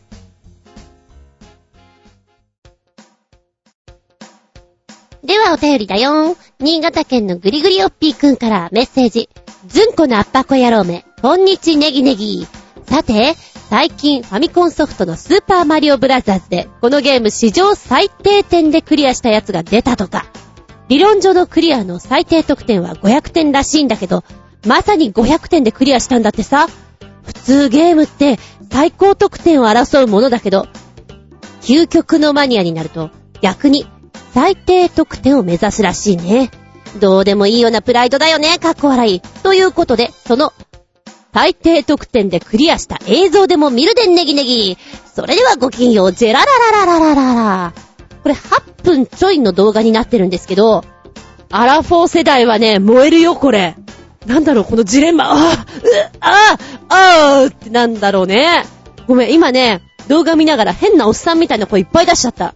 得点を上げないで進むっていかに難しいのかと。いやいやいやいや、攻撃しないでいけるものなのか、そ、そう来るか。うん、なんかね、変にもやもやした気分になりながら見るわけなんですけど、すごいよこの人やっぱりすごいやってる人なんだなって思う。で、やっぱり自分がさ、一番やってた面、1の1とかは、ああ、これはやったよねっていうぐらい、こう、すべてを無視して、とにかくスピード重視でクリアさせちゃうっていうのは、私もやりました。けれども、それをずっとやっていく技はね、すごい、本当にすごい。で、私がね、苦手だったのは、ハンマーをね、ポンポンポンポン投げてくる、なんだろう、ゴジラみたいな、なんだろう、兵隊さんみたいな、だいたい2匹いるんですよ。兄弟みたいに。こいつが一番嫌いで、でも、今この人のプレイを見ていたら、あ、このハンマーの投げ方ってパターンされてたんだって思ってちょっとびっくり。何？至近距離に行っちゃえば、ハンマー飛んでこないんだ。へーっていうの今知った。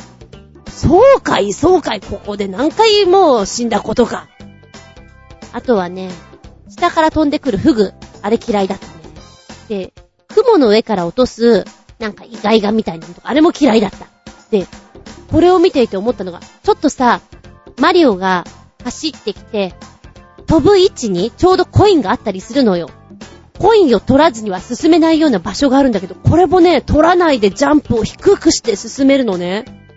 一回そこで死んじゃってるんだけど、二回目にうまいこと低いジャンプで、何？二回 A を押すみたいな、ジャンプジャンプみたいな、をやると小さく飛んで、なんか場を稼げるみたいなのができるみたいで、すごいこれ。ちょっとね、いや、私からしたらものすごい技だなって思います。あと、ほら、土管のさ、中からお花がニョキニョキニョキってパクパクパクって口をやりながら生えてくるじゃん？あれ、生えてきながら、ジャンプして越えられるんだね。今知ったよ。あれは引っ込んでる時じゃないと越えられないんだと思ってたから。そういう一個一個がね、今懐かしく。ええー。で、最後の、最後の最後のクリアの仕方が、なんだよ、もう別にスーパーマリオになってなくていけるんじゃん。そ、そんな？すごい頑張ったよ、私は。お姉ちゃんも頑張ったよ。お前を倒すために。なのに、こ、え、これでいけるんだ。すべてはタイミング？へえ。なんか、目から鱗だね。ドサッと落ちたねって感じです。いやいやいや、これね、ほんと知ってる世代は、見てほしいです。懐かしい。で、私がやってたのはね、あの、海の面で、泳ぐとさ、イカさんとか、襲われちゃうんだけど、一番下をテケテケ歩いていくと、イカさんは飛んでこない。他のやつも来ないから、一番下を歩くっていうね、ずるい技は使ってました。っていうのを今思い出したね。いやー、懐かしいスーパーマリオありがとうございます。私の中では気分盛り上げた、げた、6つ ?6 つってないな。下駄5つだな。ありがとうございます。大興奮。では、コージアットワークさんのメッセージ。一攫千金は難しいですね。お邪魔します。いらっしゃい。ケーブルテレビのリアリティ番組の中でも、北洋カニ漁業の実態に迫った名作が、ベーリング界の一攫千金。一冬の労働で高額所得者になれると言われても、荒れる冷たい海で連日不眠の作業なんてしたくありません。むちゃくちゃ揺れる船の上で、カニのカゴを上げる一方、船にこびりつく氷をハンマーで叩き落とすのは重労働です。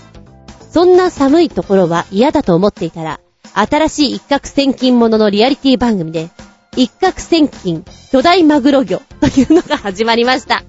こちらの舞台は、マサチューセッツ州のグロスター。黒マグロの一本釣りで1ヶ月かそこらで1年の収入を得るというものです。漁場も近海で日帰りのできるところは良さそうですが、反面週末は素人の釣り船が邪魔するというのが悩みどころです。ところで、どちらの番組でも共通しているのが、船のひどい揺れ具合。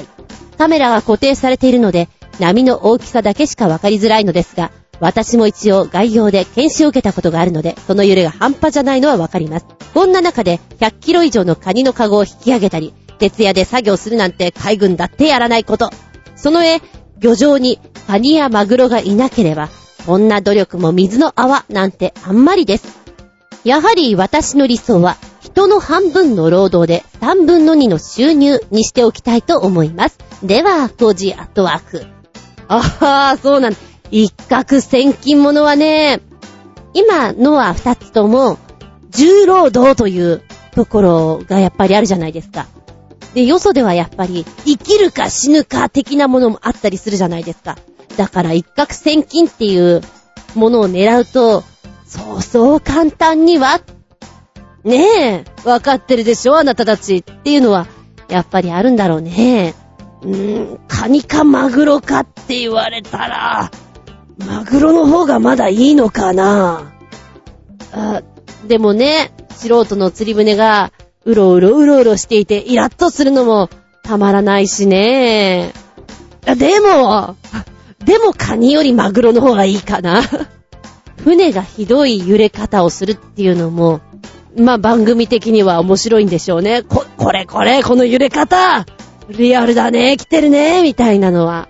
見てる方が酔っちゃいそうな勢いなんじゃないですか？えー、そういう番組もあるんですね。見たことないけどさ。一攫千金。そうだね。こういうなんか、一発屋みたいに稼ぎたいと思うの。20代前半とかはなんか勢いでガッと行きたい感じがするから、よし一攫千金狙っていこうぜみたいなのはあるかなって思いますね。で、ね、年を重ねてくると、そんな上手い話があるわけないじゃないか。なあ、皆の衆。ここは抑えて抑えてなあって思ってしまうのが、大人になってしまった悲しさなんでしょうかね。勢いって素晴らしいなと思うからさ。うん。うーん。そうだな。今ちょっと聞いていた、こう、海で、カニちゃんに、マグロちゃんに、夢を託すっていうのだったら、そうね、例えばよ、昔懐かしゴールドラッシュ。金を金を見つけようじゃないかとかね。ツバメの巣とかもそうだよね。そっちの方がいいかななんでしょう。いや、危険は危険。いや、金は、あのー、何？地道な作業とか、そっちだと思うんだけど、ツバメの巣さんとかはね、ちょっと、命張ってこう登って、頑張っていかなきゃいけないところもが、そっちの方がまだ、いいかななんていうな、私は思っちゃうけど、人それぞれお好みがありますからね。うん、宝石とかの方がお好みっていう方もいるでしょうし。でもこういうのって夢があっていいよね。キラン。気楽に言っちゃうけど、いやいや、なんか目指してるものがあるっていうのはいいと思う。ただ、一攫千金を狙うだけじゃなくて、生活かかってくるから、そちらはしんどさがあるからね。いやー、大変だなとは思いますけども。うん。ちょっと私もチェックしてみようかな。そういう番組もあるとな。へーへーへー。ありがとうございます。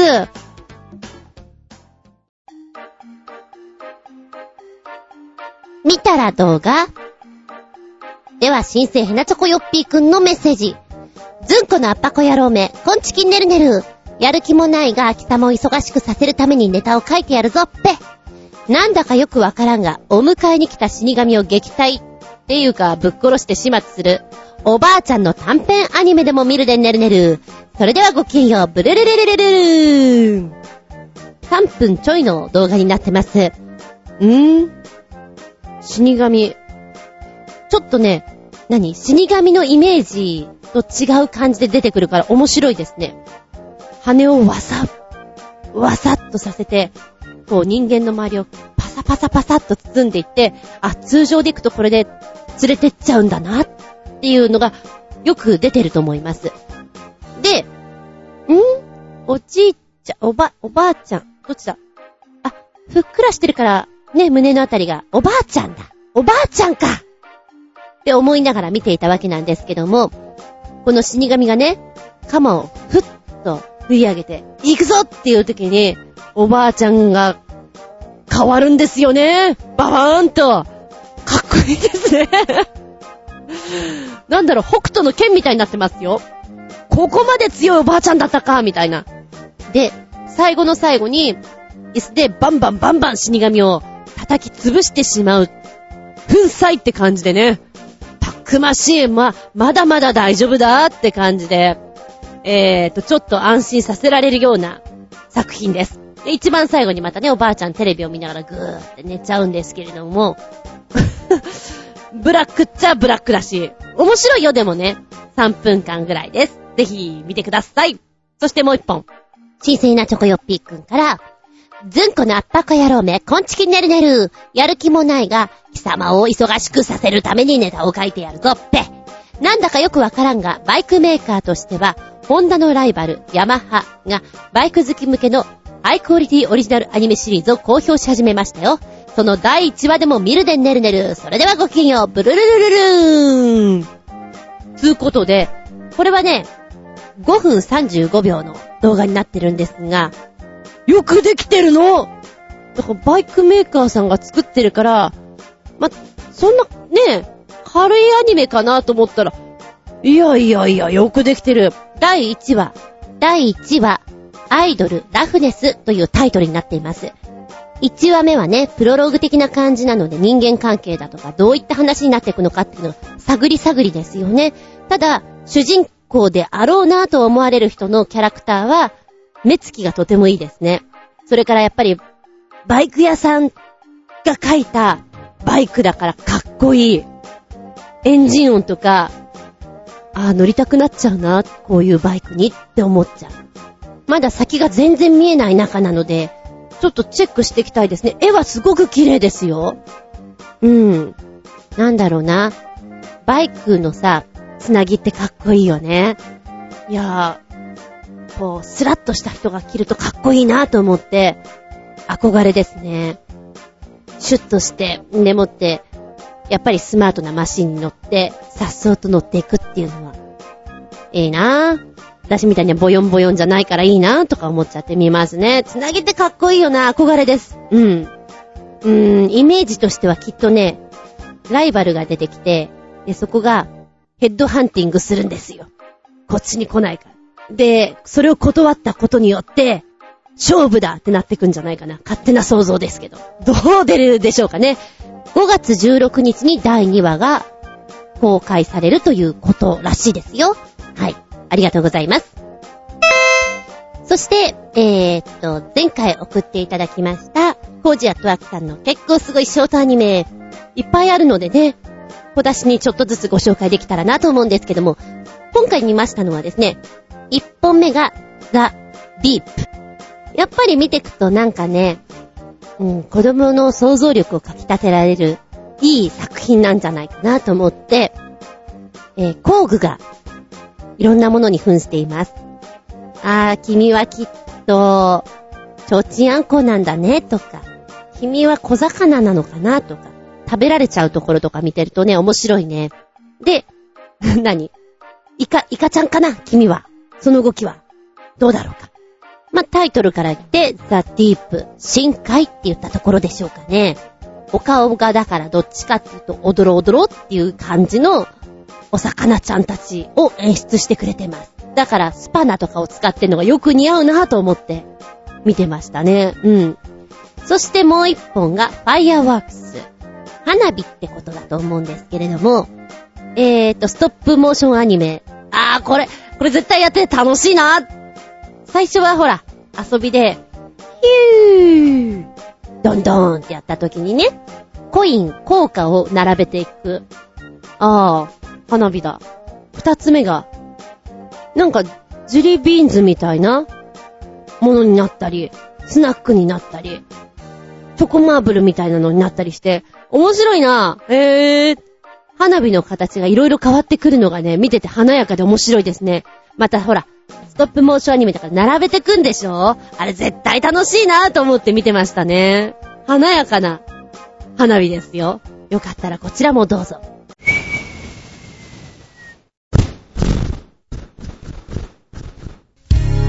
この番組は、ちょあへよ .com のご協力へて放送しております。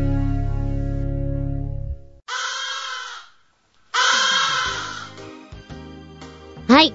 今日も長々とお付き合いありがとうございます。そろそろ終わりでございます。次回は、4月29日、下駄100。テーマはね、あどうしようかなーとも思ったんだけども、うん。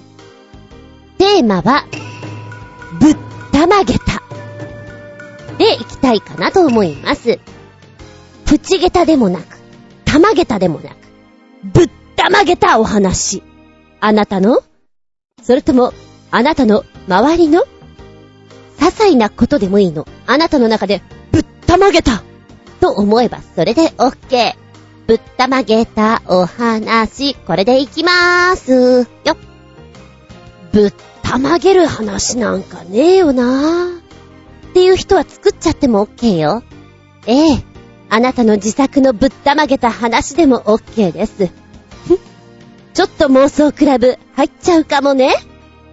お便りはですね、チョアヘホームページ、お便りホームから送っていただきますか、もしくは、パーソナリティブログの方ございます。こちらの方にコメント残していただけますかじゃなければですね、私のブログ、ずんこの独り言の方にメールフォーム用意してございます。ここか、直前になってやっぱりこんなテーマでやるよっていうのをあげますので、そこにコメント残しをする。じゃなければ、直接のメールアドレスもございます。全部小文字で、geta アンダーバー zun アットマーク yahoo.co.jp geta アンダーバー zun アットマーク yahoo.co.jp こちらまでお送りくださいませね。あなたのぶったまげた話、どんな話が出てくるのやら、ちょっとだけ楽しみにしてますよ。でもね、時間の都合上、くだらないこといっぱい喋ってて、長ーくなっちゃって、回れなかったら、ごめんね。ごめんね。でもちゃんとやるからね。じゃあ最後にね、今さっきお稽古してきたんだけども、今、えーと、4月14日9時40分です。帰ってきたばっかりです。で、あの、お稽古始まる前に、あつみ先生って呼ばれたのね。なにって聞いたら、あつみ先生野球が好きなの？はお母さんもいらっしゃって、あつみ先生、ヤクルトファンですか？は？な、な、なんでそんな話が出たのか全くわからないなと思ってポカーン。あつみじゅん、ただいまよりポカーンタイム入らせてもらいます。ポカーンとしてたらね、お母さんが、いや、この間いただいた台本なんですけども、出てくる人の名前が、ヤクルトの選手ですよね。選手の名前ですよね。だって土橋とかあんまりないですよね。篠崎とか。と、河合とか、宮本とか、出てくる人みんなそうですよね。知らなかった。そうなの？えー、っと、以前、ずんこ先生の本作りで読んだことがあるしゃっくりという台本なんですけども、これは私が書いたんじゃなくてサブ先生がくれたやつなので、私はそのまま使ってたんです。そしたらそんな小ネタがあるとは思わなかった。そ、そうなんだ。そう言われたらサブ先生は野球が好きだ？そっから聞きてんのかなんか変わった名前つけるなと思ってたんだ。っていうのがね、今日ちょっとあって、気づかずやってて、ちょっと自分の中でたまげったなぁと思って。もしかしたら、じゃあ、お母さん方は私が大のヤクルトファンだと思われてるのかな？みたいな。そういうのって面白いよね。一人歩きのイメージ。厚みの、厚みのイメージはこうであるみたいなね。はあ、そうですか。違いますよ。って言っといた。あんまり野球とか、まあ、サッカーもそうですけど、見ないんですよ、私は全然ね。で、あの、漫画のルーキース、ルーキーズ、ルーキースあるじゃん？ドラマにもなったやつ。あれも、阪神の選手の名前を使ってるんでしょ？それ全く知らなくて、人から言われて、え、そうなの？そんな小ネタがあったの？一人でプチゲッターでした。私何にも気づいてないけど、そういう関連づけたものって意外とあるんだろうなと思ってね。うんうん。いや、どうでもいい話なんですけどね。ちょっと今日、先ほど思ったことなんで話してやろうと思いましたとさ。さて、そんな話をしつつ、次回は下駄100。4月29日、日付が変わるその頃に聞いていただきたく思います。お相手は私。今何食べたい？引き割り納豆。厚み純でした。見舞い聞く舞い話す舞い。ずんこの話も、もうおしまい。ごきげんようなんかね、バイクを止めてそこにヘルメットをかけてお出かけというか日中は過ごしてるわけなんですけども、戻ってきたら、この、シールドを固定する部分、金具がなくなってたんですよ。おや？と思って、カタカタするじゃないかい。まあいいや。ね、問題なく走れるわと思って、走ってたんですけど、カタカタカタカタっていうし、あと空気がこう入ってきちゃうから、音がなんか、すごく雑音が入ってくるんですね。やだなぁと思って。で、結局は、アマゾンで、同じようなのを買って付け替えたんですけれども、んで、こう、ヘルメットね、キュキュってこう金具つけようかなえ、これどこにつけんの？微妙にわかんない。説明書ないし、ちょっとおばちゃんわかんない。でも悔しいじゃん？まあ、そういう時には、ちゃんとくっついてる方をばらしてみれば早いんだけどね。左側の金具が2つ外れていたので、うん。あれ、中からどうやってつけるのかなって思いながらもう説明書ないのね。まあ、うーんな、なんかやってみればいいのかってカチャカチャやってたら、やっぱり、一つはつけられるけど、もう一つの方は、なんだか固定がうまくいかないな。で、この細長いのはきっとどっかに入れるんだなどこに入れるんだろうなぁなんて思いながら。で、右側の金具をね、ちょっと緩めてみて。どっかなぁあこの隙間に入れんのかピコーンやっとわかって。ねえ、金具つけたんですよ。よっしゃ、オッケーなんだけど、あの、最初本当にわからなくて、ヘルメットの内側をね、カバーを全部外して、きっとこの発泡スチロールっぽいこの隙間に何かあるんだろうなと思って、剥がしてくれようかと思っていたんです。いやでもこれ剥がしたら安全面で絶対良くないよな。なんかもう二度とヘルメットの形に戻らないような気がする。なぁと思って、ちょっと一旦やめてたんですよ。で、金具がさ、一応ちゃんとついたわけだから、よし、こっから元に戻そうと思ってカバーをつけて元に戻そうとするんだけど、なんだか余計なものをいろいろ引っ張り出してしまったせいか、収まりがつかなくなってしまってね。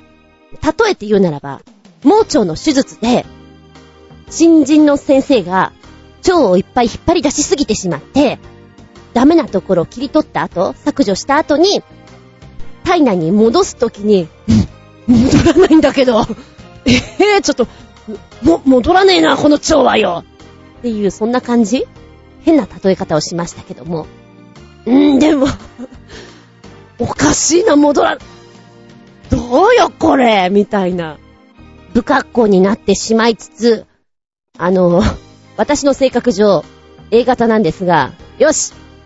あとはなるようになれ。なんとなく収まったら、もう、あとこの混じってて止めてしまえって感じですかね。被ってるうちにどうにかなるうん、まあ、今被ってて、そんなに違和感ないからまあいっかと思ってます。うん。